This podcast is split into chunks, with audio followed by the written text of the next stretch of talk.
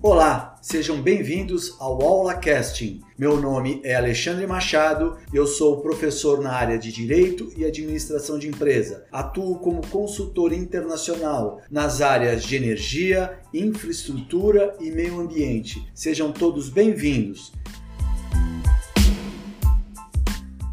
Nesse sentido, a gente começa aí com a nossa segunda aula de terminais offshore. Em rápida discussão, a gente vai conversar sobre a descrição do fenômeno petróleo e gás no Brasil e no mundo. Conceituaremos ouro negro, formação e origem do petróleo, a sua evolução econômica do petróleo, a exploração offshore mundial, a exploração offshore brasileira, a exploração do pré-sal brasileiro, a cadeia produtiva do petróleo e gás, além das noções sobre o sistema regulatório nacional. Então, bem de forma mais superficial, esse é o conteúdo que a gente vai estar desenvolvendo durante o nosso semestre, com os devidos aprofundamentos e ramificações, ligando dentro da questão da gestão portuária propriamente dita. Dessa forma, quando a gente vai conceituar ouro negro, a gente pensa é, na natureza não renovável do petróleo, ainda que seja é a principal fonte de energia mundial. Então, pelo menos até 2030, a gente sabe que o mundo será petróleo dependente. Alguns estudos da Agência Internacional de Petróleo que nos diz que a partir de 2030 a matriz energética renovável ela deve subir e aumentar de forma significativa, fazendo com que o petróleo se estabilize até pelo menos 2040. É, tendo em vista o atual momento que a gente está vivendo aí dessa queda abrupta do preço do petróleo, dá para notar a importância que é o petróleo para o sistema não só brasileiro, mas para o sistema global. Então há que se repensar bastante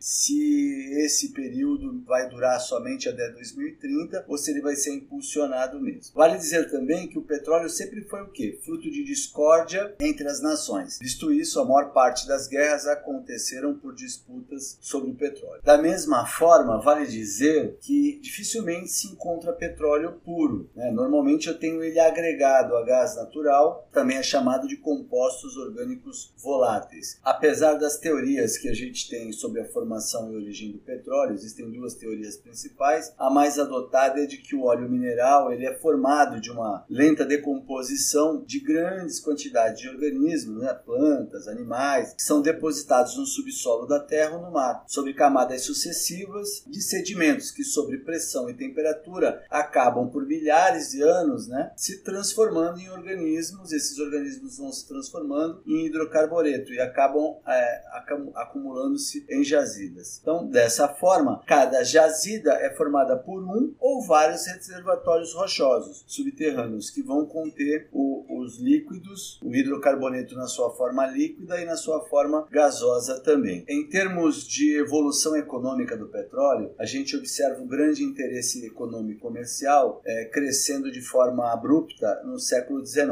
ou seja, o ciclo de vida dos campos petrolíferos eles foram reestruturados nessa época né? e dividido em fases: a fase de exploração, a fase de desenvolvimento e a fase de produção, necessitando automaticamente de uma indústria global de equipamentos e serviços de apoio que permitissem a exploração desses campos. Já no século XX, ele surge e modifica um pouco a questão econômica para a questão estratégica em termos de economia mundial, sendo a principal fonte de energia da modernidade. Lógico que traz alguns inconvenientes com isso. Quais seriam eles? Ele não é renovável e ele não está repartido igualitariamente no mundo, tornando-se fonte de extrema discórdia entre os países dominantes deste petróleo. Nós temos diversos tipos de qualidades de petróleo. Essa qualidade é, e o seu valor ele é avaliado dependendo de sua é, densidade e da concentração de substâncias a estes associadas. A medida padrão do petróleo é o barril, que equivale equivale a 159 litros e o preço vai depender é, das condições de mercado, seja hoje dos americanos, dos russos ou dos árabes, né, os principais produtores aí da OPEC. A exploração mundial de petróleo e gás hoje é dividida em três fases principais: o upstream, que vai cuidar da avaliação comercial, da busca né, por essas reservas encontradas, conhecer um pouco mais dos parâmetros de qualidade, quantidade, se é satisfatório ou não, que justifique o investimento em sua produção. Compreende ainda atividades como perfuração de poço, de extensão, delimitação, estudo dos reservatórios, testes de produção e a coleta de amostras, fluidos, sísmica e etc. Ou seja, eu vou verificar se aquele poço ele é comercialmente viável. Já no midstream, ele vai compreender mais a parte de transporte do petróleo, que pode ser feito por oleoduto, né, por navios petroleiros até as refinarias, onde serão realizados os processos de refino. O refino vai consistir aí em uma série de beneficiamentos pelos quais vai passar esse, esse petróleo bruto, né, o mineral bruto, até a obtenção dos seus derivados de interesse comercial. Então, midstream é aquela retirada do petróleo, exemplo é, da própria unidade marítima de perfuração, né, da, da plataforma, até chegar nas refinarias. E o downstream é a última fase dessa cadeia petrolífera, né? Ela vai transportar o combustível ou seus produtos derivados que já passaram por esse processo de refino até terminais e bases terrestres ou mesmo marítimas, onde será efetuada não somente a estocagem, no, no, aí entra um pouco da gestão portuária na questão dos terminais de granel líquido, né? Até a sua distribuição até o consumidor final, que vai envolver o transporte é, desses produtos por ferrovias, rodovias, botijões e redes fluviais. Vale destacar aqui que alguns autores juntam o midstream e downstream numa única fase, falando que a partir do momento que sai da embarcação ele já vai direto para o pro processamento para distribuição, e outros mantêm a divisão das três partes. Também vale destacar que para, para a nossa matéria especificamente, é, o upstream e o midstream são as áreas mais desejáveis de conhecimento e aprofundamento, tendo em vista que ou eu estou ligado diretamente à logística offshore, ou seja, o contato do porto ou de uma base offshore com a própria plataforma, auxiliando no deslocamento dessas embarcações de apoio, ou mesmo eu estou na área de reservatórios, né, nos terminais de granel líquido, seja na estocagem ou na distribuição é, desse petróleo agora processado ou mesmo do gás. Resumidamente, quanto à exploração offshore mundial, o contexto histórico americano pode-se dizer que influenciou bastante os demais países a seguirem nesse processo de exploração para o mar, né, afastado da costa, o chamado offshore. A exploração de petróleo ela teve início no offshore é, no final do século XIX,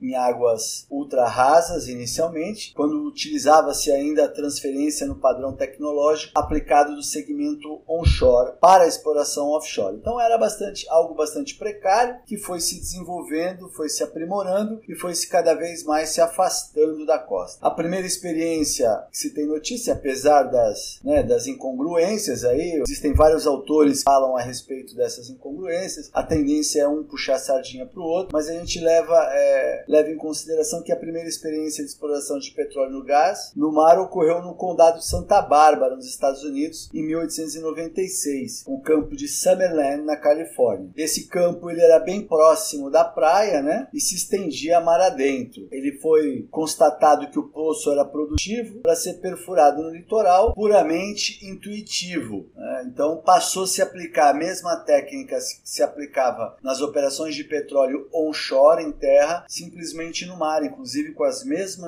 né? Nesse período se observou também é, entre 1930 e 1950, né, uma forte, um forte crescimento da exploração offshore na Venezuela e no Golfo do México. Em 1973 nós tivemos uma grande crise do petróleo em função de aumento de preços, né, a mais de 300% pelos árabes da OPEC, em represário ao apoio dos Estados Unidos na Guerra dos Sete Dias, né, na guerra é, de Israel, na ocupação de territórios palestinos. Então ali houve um caos mundial, uma falta de petróleo muito grande. No século XX a gente já tem como marco aí 25 anos entre 1970 e 1915. O sistema de exploração offshore cresceu mais de 300%, né? O número de barris aumentou de forma bastante significativa. Nessa época, mais de 10 mil campos de exploração foram desenvolvidos, né? Com mais de 128 países envolvidos. Metade das bacias sedimentares do mundo que oferecem uma certa probabilidade de petróleo hoje estão localizadas em ambiente offshore, ou seja, a maior parte do petróleo hoje mundial se encontra em águas profundas ou ultraprofundas. E vale destacar mais uma vez que a Petrobras é campeã dentro desse processo exploratório. É a tecnologia mais avançada do mundo e vem vem recebendo prêmios bastante significativos dentro do mercado. Quando se trata da exploração offshore no Brasil, que a gente tem notícia é o campo de Guaricema, né? Foi descoberto em 1969 no litoral de Sergipe pela Petrobras, iniciando a sua produção mais ou menos na década de 70 por meio da de plataforma fixa ainda mais próxima da costa. Várias outras descobertas em águas rasas até 300 metros de idade, sendo que as plataformas inicialmente eram todas fixas e quase todos os materiais, equipamentos, serviços e recursos humanos provinham do exterior. Em 1984, essas descobertas ultrapassaram as fronteiras dos 300 metros, é, em que a Petrobras fez descobertas em águas chamadas de profundas e ultraprofundas, inicialmente na bacia de Campos. Isso nos demonstra aí por que, que Campos, a bacia de Campos é bastante desenvolvida em termos de exploração petro, é, de petróleo. Basicamente, tudo começou pelo Rio de Janeiro, é, de forma mais abrupta. Né? Em 1986, ela criou o Programa de Capacitação Tecnológica em Águas Profundas, o PROCAP, né? com base no Sistema de Produção Flutuante, o SPF, em que não existe uma estrutura de ligação entre plataforma com o leito marinho, mas sim uma estrutura de ancoragem representando plataformas semi-submergíveis de produção, né? com competência na perfuração de poços até mil metros de profundidade. A Petrobras então foi progressivamente se consolidando né, como empresa pioneira na exploração e produção de petróleo em águas profundas, já perfurando poços com lâminas d'água superiores a 1.200 metros, são em profundidades de mais de 400 metros. Vários recordes nesse período foram quebrados progressivamente. Lá para 1999, as nossas reservas chegaram a 17,3 bilhões de barris, sendo que 14 eram em terra e 11% em águas rasas, 25% em águas profundas e 50% em águas ultraprofundas. Ou seja, em 1999 a gente já tinha aí em termos de reserva de petróleo e gás em águas profundas e ultraprofundas, segundo a Petrobras, cerca de 75% da produção total, que hoje aumentou de forma bastante significativa. No ano de 2000, a produção brasileira de petróleo superou 83% no offshore, sendo mais de 19% é, é, em águas rasas e 64% em águas ultraprofundas. E aí ela segue quebrando recordes atrás de recordes. Agora, em 2020, a produção de petróleo no Brasil em janeiro atingiu um recorde de 3,168 milhões de barris por dia, é, enquanto a produção de petróleo e gás, que a gente fala que é o boy dia, né, ultrapassou 4 milhões de barris. Ou seja, só vem crescendo a produção, é, tendo a Petrobras aí como líder nessa produção quando comparado com outros segmentos. Vale destacar que até o até aproximadamente 1995, somente a Petrobras poderia explorar petróleo e gás no Brasil. O mercado era fechado, a gente utilizava, a Petrobras utilizava é, contratos de risco para poder fazer é, a sua exploração e desenvolver os seus campos. É, em relação a outras empresas, é, Fernando Henrique Cardoso lançou um regime contratual de concessão através da emenda constitucional 9 de 1995, ou seja, com a emenda 9 ele liberalizou o mercado e criou através da lei 9478 de 97 o regime de concessão para quebrar o monopólio da estatal brasileira sobre a exploração é, de hidrocarbonetos. Então, a União né, passou a contratar empresas estatais ou privadas para explorar petróleo no Brasil, não precisa precisava mais estar passando pela Petrobras. A lei ainda, além de quebrar o monopólio, ela criou a Agência Nacional do Petróleo, a ANP, né, responsável por todas as rodadas, levantamento sísmico das áreas, ou seja, preparar é, os campos, né, os blocos para serem leiloados, é, regular, tratar, fiscalizar as atividades dentro do setor. Criou ainda o Conselho Nacional de Política Energética para poder formular de forma mais adequada as políticas públicas que seriam aplicadas a energia no Brasil. E aí muitos me perguntam: e o pré-sal, professor? Como é que ficou o negócio do pré-sal, a questão do pré-sal no Brasil? Bom, pré-sal acredita-se que esses reservatórios né, tenham sido formados aí há, há, cerca de 122 milhões de anos, que a maior parte dessas reservas hoje encontram-se em profundidades entre 5 a 7 mil metros para baixo da camada de sal, e é o que o montante do petróleo nas jazidas seria algo em torno de 50 até 100 bilhões de barris de óleo equivalente. Colocaria aí aí já está colocando, de certa forma, o Brasil entre os 10 países que detêm as maiores reservas de petróleo do mundo. Essa camada de pré-sal, ela encontra-se num polígono de aproximadamente 800 km de comprimento por 200 de largura, né? ainda tem as áreas estratégicas e estima-se que tenha cerca de 112 mil quilômetros, com a maior parte dos reservatórios, numa lâmina de água média aí, superior a 2 mil metros. A extensa camada que se estende pelo litoral do Espírito Santo vai até o litoral de Santa Catarina e inclui aí as três principais bacias sedimentares: Espírito Santo, Bacia de Campos e a de Santos, que é aqui na nossa frente, que a gente vai discutir em aula específica o seu desenvolvimento. Vale dizer que o governo federal vem licitando essas áreas. Nós passamos por um período sem licitações, depois foi é, liberada novamente, tendo em vista o petrolão, aí foi liberada novamente as áreas para exploração, mas o marco é 2013. Né? O campo de Libra foi ofertado é, em 2013 na Bacia de Santos, com características contratuais próprias, ou seja, mudou-se aquela época, né, em 2010, o modelo de concessão para partilha de produção para atender os campos do pré-sal. Nesse período, até desse período até os dias de hoje, a lei passou por algumas transformações. Naquele período só podia explorar o pré-sal se fosse a Petrobras a líder do bloco, ou seja, se ela entrasse no processo exploratório, podia se explorar petróleo. Do contrário, não. E ela já tinha 30% garantida dentro do leilão. Isso fez com que na primeira rodada muitas empresas internacionais não comparecessem ao leilão.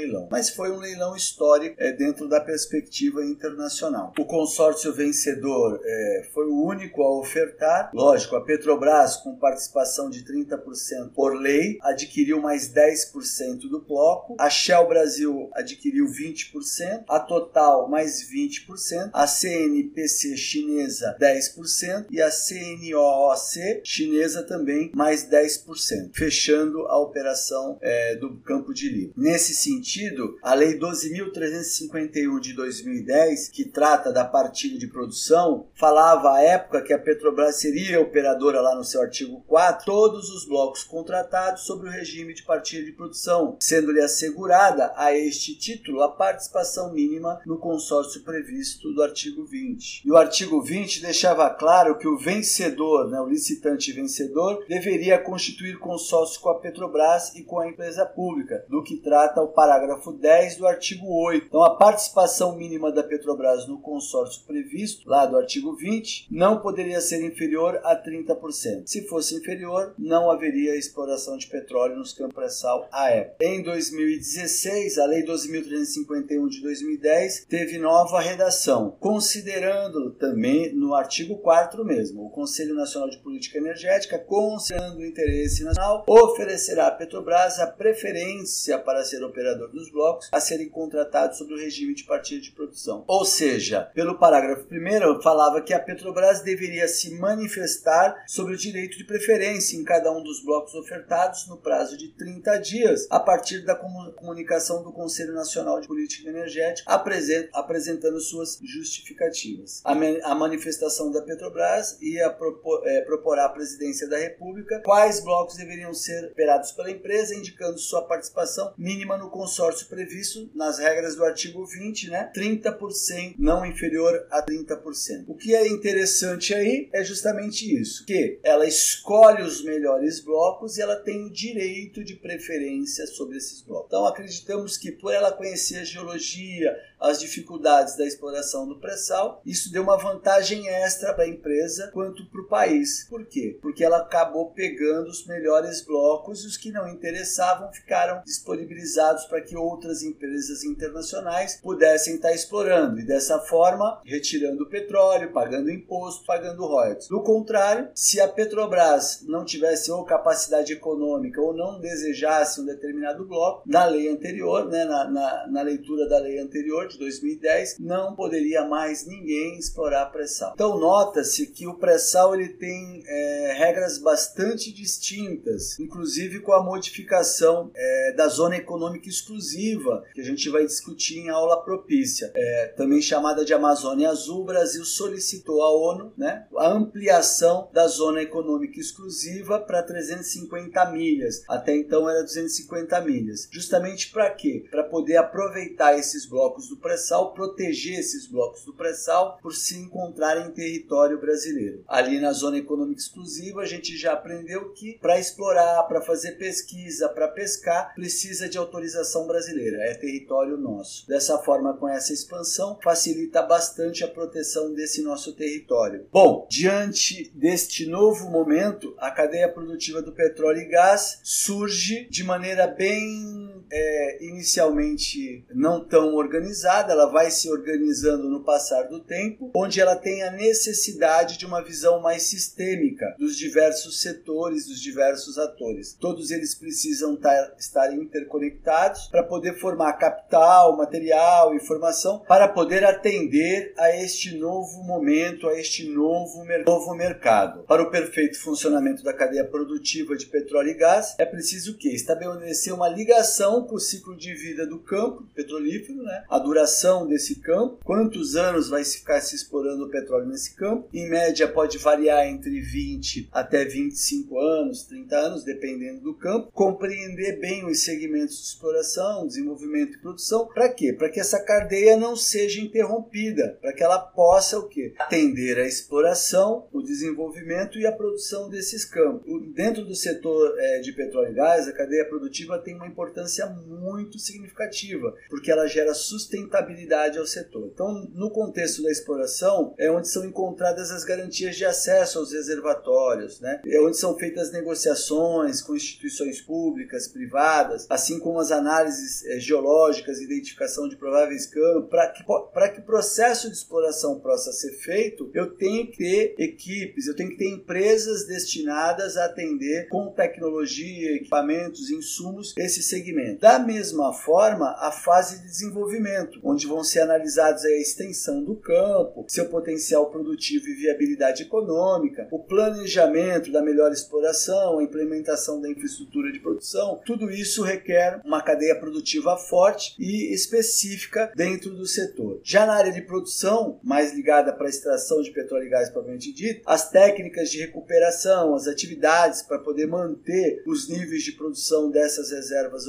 otimizados ao, ao máximo, né? E o encerramento depois da atividade. Depois eu vou ter que fazer o abandono do poço. Como é que eu vou fazer esse abandono do poço, essa desativação dessa infraestrutura? Eu tenho determinadas regras, eu tenho determinados procedimentos e preciso de uma cadeia produtiva forte na sua retaguarda. Então, segundo a IBP, essa cadeia pode envolver siderurgia, metalurgia, é, máquinas e equipamentos, material elétrico, material eletrônico, peças, veículos, químicos diversos, artigos de plástico, indústria têxtil, construção civil, comércio, transportes, instituições financeiras, prestadores de serviço na sua forma de empresa, né? E a própria mineração de uma forma geral. Então, é um, é um setor bastante rico que deve ser explorado da melhor forma possível. Ele agrega muitos empregos, a mão de obra é muito necessária. Nesse sentido, aproveitar a exploração de petróleo e gás que está por vir devido aos leilões do ano de 2019 na Bacia de Santos seria fundamental para os interessados aqui na Baixada Santista. Então é algo que tem que ser pensado, é, não só pelo ente público, mas também pelos interessados. Para finalizarmos a nossa aula, discutiremos rapidamente algumas noções sobre o sistema regulatório brasileiro. Vamos nos aprofundar depois em aulas futuras, mas basicamente a gente vai comentar rapidamente sobre o modelo regulatório misto que é adotado no Brasil, que é dividido em três períodos. O primeiro é de 1953, quando as atividades ainda eram pioneiras né, de reconhecimento. É, as primeiras atividades foram realizadas até 1953. Depois a gente tem um período de 1953 a 1997. Foi uma etapa exclusiva da Petrobras, onde se estabeleceram chamados contratos de risco. A Petrobras estava se desenvolvendo, então ela trazia empresas internacionais por sua conta e risco para fazer a exploração de petróleo aqui no Brasil. E a terceira e última fase, que é a fase atual, conta com a atuação é, de diversas companhias nacionais e estrangeiras reguladas pela Agência Nacional de Petróleo e Gás Natural e Biocombustível, ANP. Vale lembrar, né, tudo isso só foi possível, relembrando, pela emenda é, número 9, emenda constitucional 9, imposta em 95, Fernando Henrique Cardoso, que liberalizou o mercado é, de petróleo. Dessa forma, nós tivemos em 97 a primeira legislação, que foi a dos contratos de concessão de petróleo. Como característica, o contrato de concessão, concessionário, ele vai exercer exercer por sua conta e risco as atividades de exploração e produção de óleo e gás natural, adquirindo após a extração a propriedade de todos os hidrocarbonetos produzidos, sempre por conta e risco do concessionário. Em contrapartida, essas empresas concessionárias vão pagar ao poder concedente, o Brasil, bônus de assinatura, royalties, participação especial e taxa é, pela ocupação da área, no caso dos blocos onshore. A Lei 9478 de 1997 e o decreto 2705 de 98 define bem este modelo contratual. Na sequência, em 2010, com a descoberta do pré-sal, como comentamos também, surgiu o contrato de partilha de produção pela lei 12351 de 2010, especificamente para atender a área do pré-sal e as áreas do polígono do pré-sal e suas, e suas outras áreas consideradas estratégicas. Neste caso específico, a União é, e a empresa contratada para explorar uma área dividem o petróleo, né? dividem, partilham o petróleo e gás natural extraído daquela área. Do total do óleo produzido por essa empresa contratada, ela desconta os custos da exploração do desenvolvimento deste campo, que é a extração do óleo, custo oil, né? Cost oil, custo do óleo. O volume do petróleo e o gás restante, depois de descontados os investimentos, pago em excedente de óleo. Contrapartida, esse excedente ele vai ser dividido dividido entre União a contratada pela sua parcela da produção. Ela ainda paga royalties. Então lá na, no leilão ela vai falar anteriormente, né, quanto ela vai pagar ou quanto ela vai deixar de óleo excedente para o Brasil. Então a empresa que no leilão inicial ofereceu um excedente maior de óleo, ela leva o leilão daquele determinado bloco. Temos ainda um contrato é, que só existe no Brasil, também chamado contrato de cessão onerosa. Ele foi instituído pela Lei 12 12.276 de 2010 e autorizou à época a União a ceder onerosamente à Petrobras a pesquisa e a lavra de petróleo e gás até o volume de 5 bilhões de barris de óleo equivalente, também chamado BOI, que é o petróleo e gás, em áreas não concedidas localizadas na região do pré-sal. Ou seja, é, em 2010 foi necessário capitalizar a Petrobras para poder explorar o pré-sal. Dessa forma, dessa forma foi disponibilizado ao mercado algumas ações da Petrobras